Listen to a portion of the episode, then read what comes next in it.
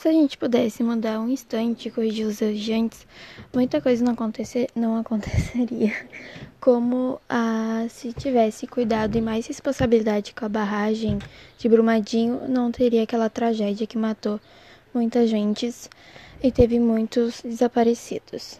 Muita coisa poderia ter mudado nas tragédias que ocorreu em 2019 e que também pode ocorrer também. Acho que ter responsabilidade antes, se ligar mais nas coisas que tinha acontecido, que aconte acontecer e tinha acontecido.